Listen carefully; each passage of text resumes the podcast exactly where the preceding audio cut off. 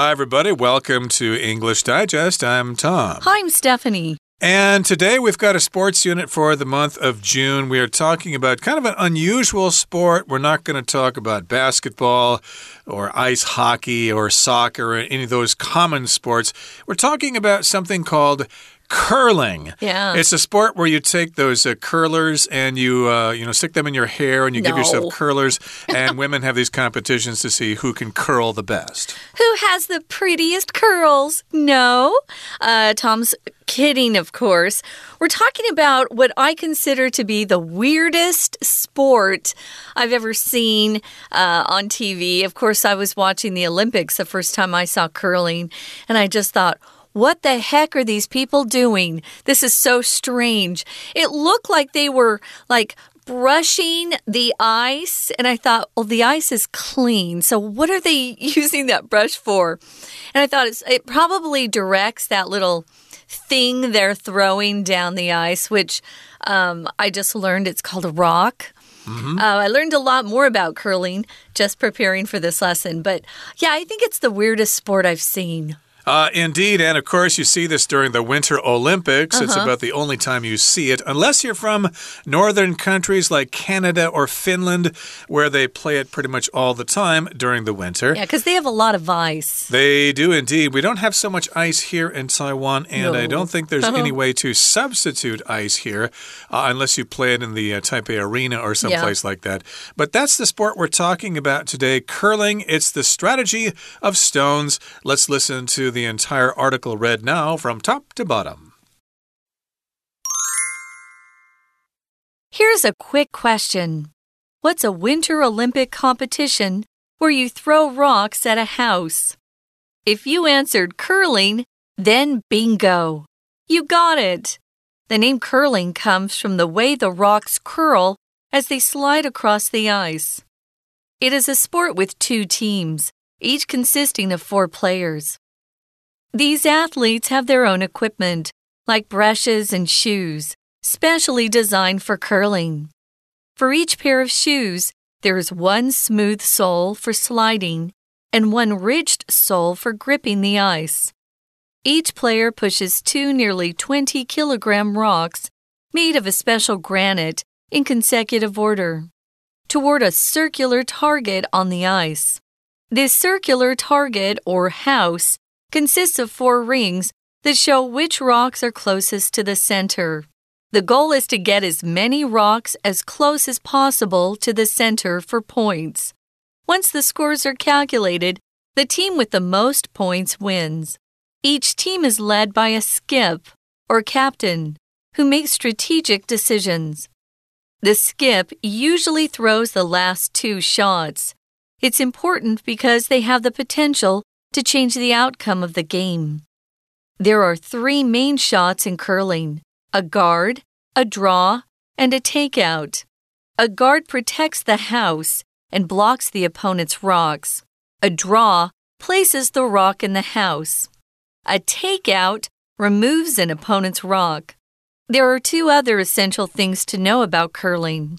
First, the instant the player pushes a rock, the other players on their team use their brushes to sweep in front of it.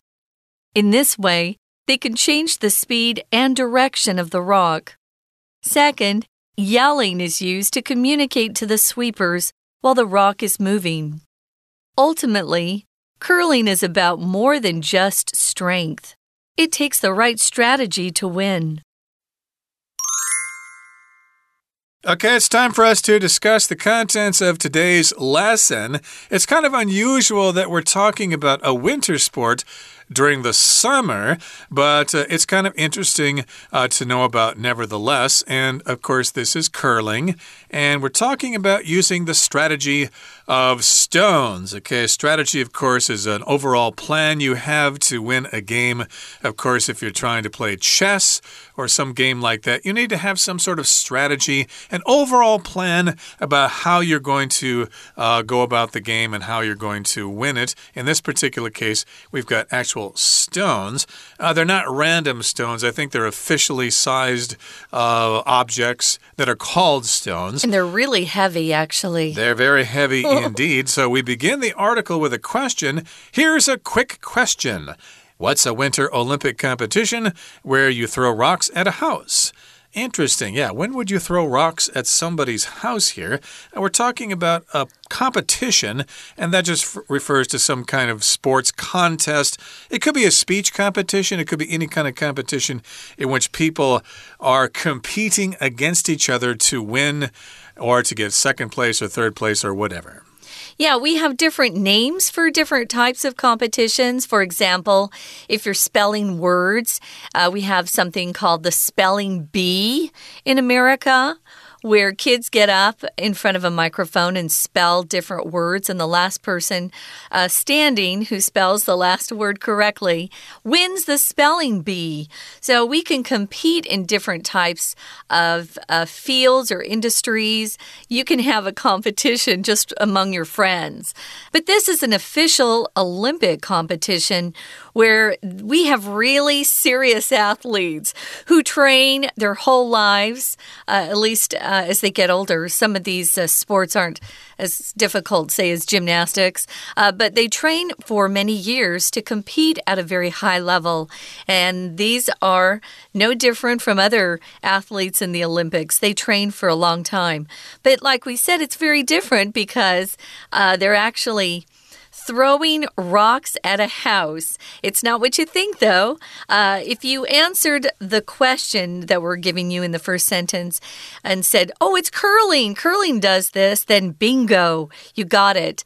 The name mm-hmm. curling comes from the way the rocks curl as they slide across the ice. So here we've got the word curl. It can be both a noun and a verb. In this particular case, we're using it as a verb.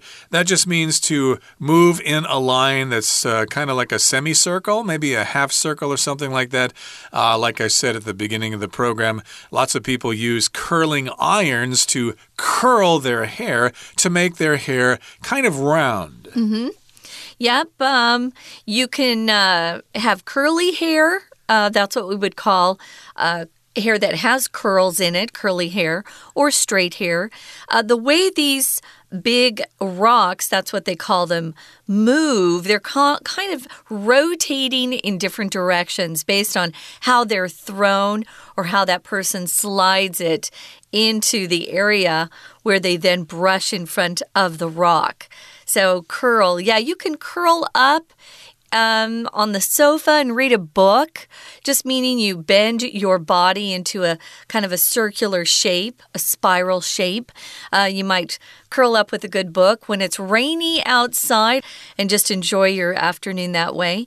Uh, these actually, um, these athletes are actually moving that rock in a circular direction, so it's curling as it slides across the ice. Okay, and that's why we have the name curling for the sport.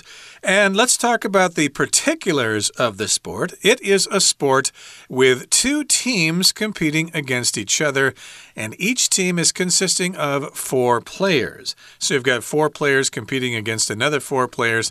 So during a match, you've got eight players, and these athletes have their own equipment like brushes and shoes specially designed for curling. So, like in a lot of sports, you need to have some special kind of equipment.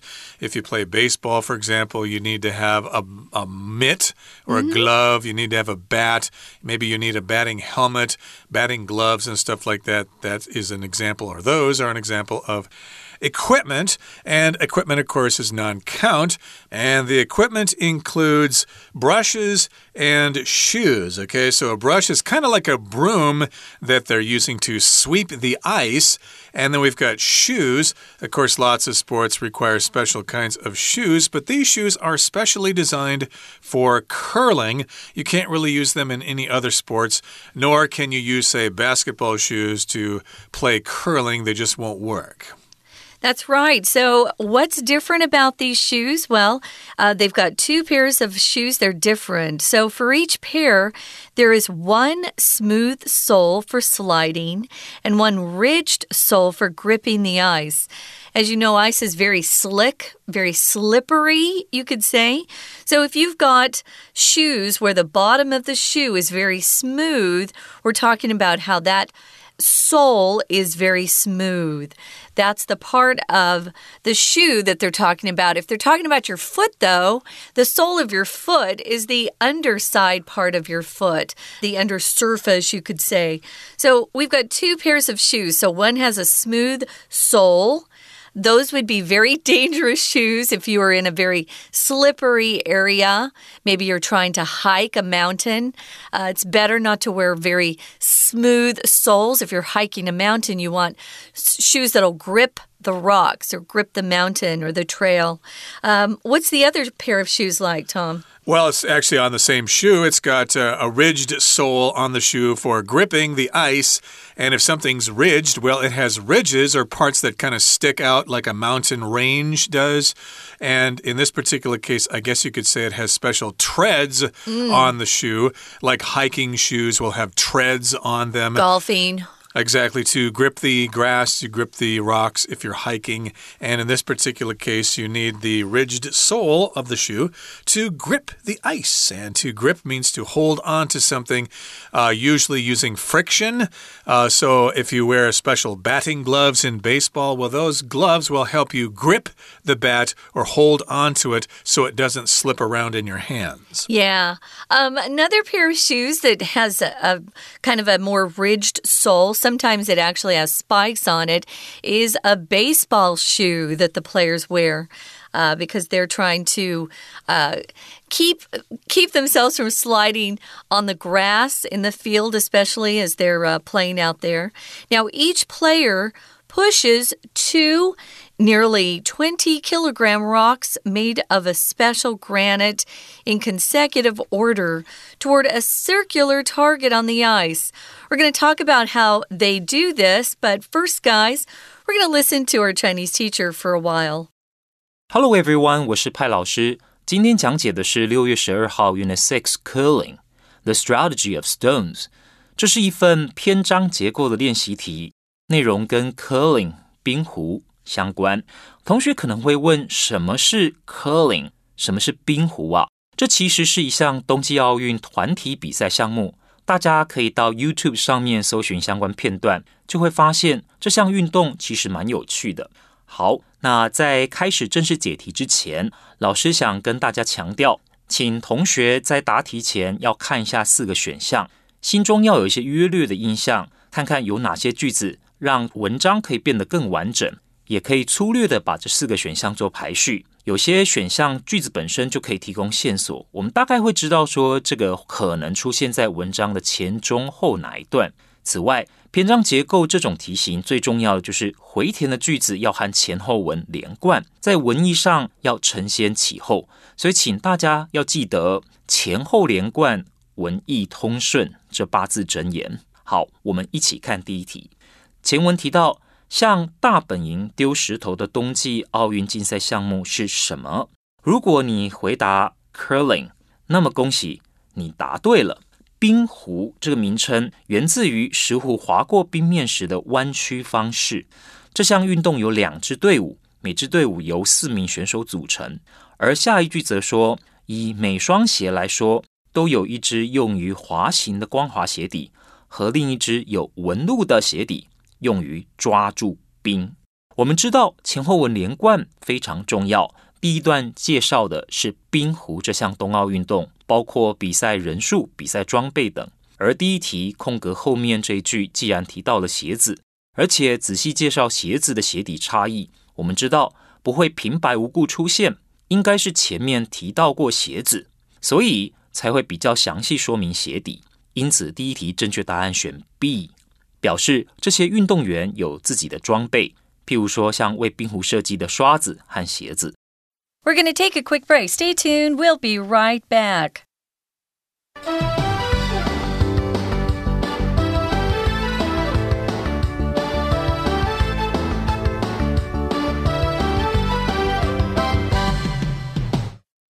Okay, to continue our lesson, of course, we're talking about how this game is played.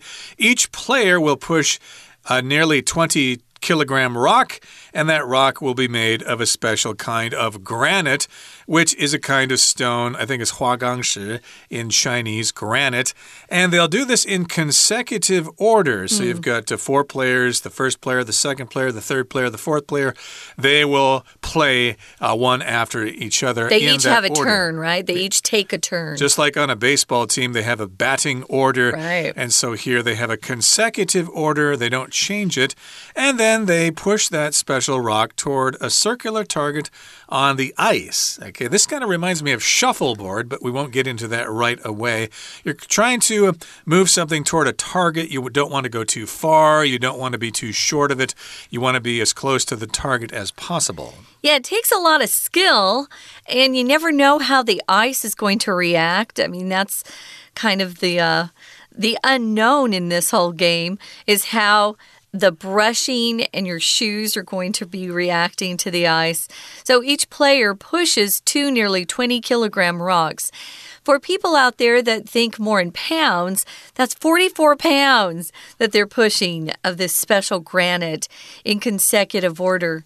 Uh, we use uh, this consecutive order in different things that we do. It could be a sport, or maybe your teacher wants you to give a presentation in a particular order and you go one after the other. That's consecutive. Now, here the, the circular target is called a house. Is it a real house? No. That's why you see those quotation marks around the word house. That's what they've named this kind of bullseye on the ice. Kind of looks like a bullseye to me. Has different rings around it. Um, and you want to get right there in the center if you want to score the most points. So this house consists of those four rings that show which rocks are closest to the center. What's the goal? Well, the goal is to get as many of those rocks, those really heavy things that they're uh, pushing on the ice and then uh, helping to glide or guide them to the right place. They're trying to get as many of these rocks as close as possible to the center because the closer they get, the more points they score. And as most of these competitions where you're playing a game, the score counts. Who gets the most points is how you win. So once the scores are calculated, at the end of the game, the team with the most points, of course, wins. Okay, so there you have it throwing rocks at a house. You've got those rocks made out of granite, and you throw them across the ice toward the house in order to get to the middle of the target there to get more points. Now, moving on to the next paragraph here, it says each team is led by a skip or captain who makes strategic decisions. So that's the leader of each team. He is referred to as the skip. That could be short for skipper. Yeah. Uh, as in the Navy or people who sail boats, you know, we have the skipper that's the boat. That's what I thought. Know. And uh, of course, this person needs to make the decisions that are strategic. Uh, we did talk about the word strategy, which is an overall plan. So this is the adjective form of it is talking about just having those plans. And indeed, if you want to invest in the stock market, you need to have some strategic plans for doing so. That's right. Um, so, beyond the military um, and government, you could use it in business. What's your marketing strategy uh, for this? We want to be strategic about how we um, sell our product in the market. So, uh, one of these guys, who is the skip or the captain, he's in charge, and the captain or the skip usually goes last as well. That is a person who makes strategic decisions. Now, according to a video I watched about how to curl or uh, the game of curling is played, only the skip can yell at the other players, and they're the ones who are yelling out directions or strategic moves as they go uh, go along in this game. The skip usually throws the last two shots, which makes sense. It probably means the skip is uh, better at this game. They've got more experience. Usually, the captain is somebody that the other players want to follow because they respect that person's skills. So it sounds like that's true in the game of curling, too. It's important because they have the potential to change the outcome or the result of the game. You want to listen to your skip. There are three main shots in curling, and they're called the guard. What's the guard do? The guard protects the house. Then you've got the draw. The draw is the one that is is the purpose of the draw is to get as close to uh, the middle of the house as possible. And then the takeout, if you take somebody out in war or in a game, it means you get rid of them. You eliminate your opponent, and that's what this does too. It removes an opponent's rock. It kind of hits it, and then the opponent's rock shoots away from the house. Right, so the draw is going for the points. The guard wants to protect that rock once it's in some place to get points. And then if you want to knock your opponent's rock out of a scoring position, then that shot would be called the takeout. And that's what the takeout does. It removes an opponent's rock. So there's, of course, lots of strategy involved with this. And here in the next paragraph, it says, there are two other essential things to know about curling. If something's essential, it's very, very important. We already told you about the members of the team, and we talked about the equipment they use, and we talked about the different sorts of shots that they use. But there are two other important or essential things that you need to know about curling. And first of these two things, the instant the player pushes a rock, the other players on their team use their brushes to sweep in front of it. You may have seen this on TV when they, somebody pushes the rock across the ice, then the other members of the team start sweeping in front of that rock, I guess to help it move in a certain way. Uh huh, that's right. So these are really important parts of the game. So you've got you've got them actually uh, initially pushing that rock you know, so it gets it going. Then you've got other players on the team who are trying to direct the the the motion of it, the direction, the rotation of the the rock. Now it says here the instant the player pushes a rock, that's when it initially leaves somebody's hand. Uh, the instant that happens, the other players start using their brushes to direct the motion or the rotation of the rock. Now, we've got this. Uh, phrase here the instant something happens that just means as as soon as this happens and something else follows. The instant your dad gets home you kids uh, do exactly what he says. The instant you finish your homework you can go play video games um, but not until then. So the instant just means as soon as something happens. And then the rest of the phrase would just say what happens after the first part uh, takes place. So the instant something happens, then something else can take place. Uh, we use that phrase a lot actually in English. So in this way, they can change the speed and direction of the rock by brushing in front of it. Second, yelling is used to communicate to the sweepers while the rock is moving. Yeah, when I first saw this, uh, when I was watching the Olympics as a kid, I thought, wow, they're they're yelling a lot in this game. What's going on?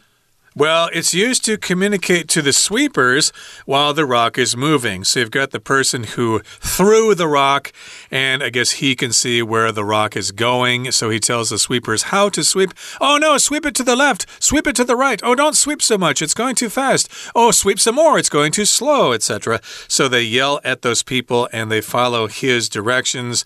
And ultimately, curling is about more than just strength, it takes the right strategy to win.